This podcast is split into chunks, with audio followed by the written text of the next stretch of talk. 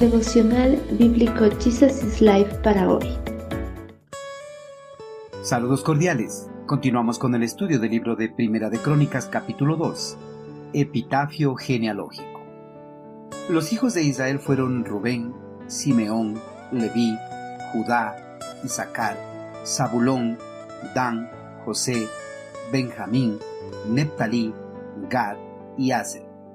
Judá tuvo tres hijos con Betsúa, una mujer cananea. Sus nombres fueron Er, Onán y Sela. Pero el Señor vio que Er, el hijo mayor, era un hombre perverso, de manera que le quitó la vida.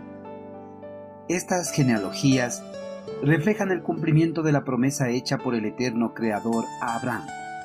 Dios le había prometido formar una gran nación a través de su descendencia.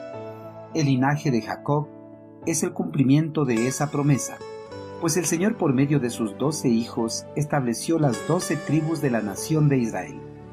De los doce hijos de Jacob, la tribu de Judá encabeza la lista, lo que indica su importancia, indudablemente a causa de la dinastía davídica. Judá era la cabeza de la tribu más grande y la principal en lo que respecta a la bendición y la promesa, por lo cual su genealogía es la primera en mención y la más larga. Dios había ordenado estrictamente al pueblo hebreo no relacionarse con los habitantes de los pueblos paganos, pues si lo hacían, corrían el peligro de corromperse. Judá quebrantó las órdenes de Dios al casarse con Betsúa, una mujer cananea. Judá tuvo tres hijos con la cananea. Sus nombres fueron Er, Onán y Sela. Er, como primogénito de Judá, era merecedor de las bendiciones patriarcales, pero no pudo recibirlas, pues fue perverso y desafió los mandamientos del eterno Creador. El Señor castigó a Er le quitó la vida para que su maldad no contaminara al resto de la tribu. La maldad de Er le costaron sus privilegios como primogénito, un lugar en la línea mesiánica y la vida. Su nombre llegó a ser una mancha en la historia de la familia en todas las generaciones que siguieron.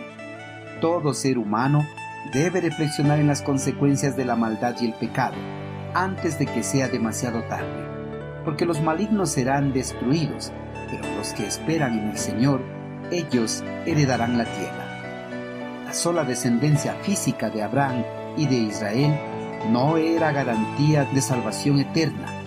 Si un hijo de Judá rechazaba a su Salvador y lo demostraba con su vida, era cortado tal como sucedió con él. Al igual, la muerte de Jesucristo en la cruz del Calvario no garantiza la salvación del mundo, pues para que la salvación de Cristo sea efectuada, el hombre debe aceptar a su Salvador. Pero si el hombre voluntariamente desprecia esta acción salvadora de Cristo, será cortado de la herencia futura en los lugares celestiales. El que se niega a recibir la redención por parte de Cristo Jesús será merecedor del castigo eterno. Queridos hermanos, a través de esta lista larga de genealogía del pueblo hebreo, el eterno Creador dio a conocer el epitafio de algunos miembros de la dinastía de Judá. Algunos de sus hijos fueron buenos y otros malos. La cualidad que ellos manifestaron en su vida enmarcaron con esa cualidad a su genealogía futura para siempre. Él, el primogénito de Judá, fue malo, y Dios lo enmarcó con esa cualidad para siempre. Hermanos, cada uno de nosotros estamos forjando nuestra reputación, desarrollando cualidades personales por las cuales seremos recordados.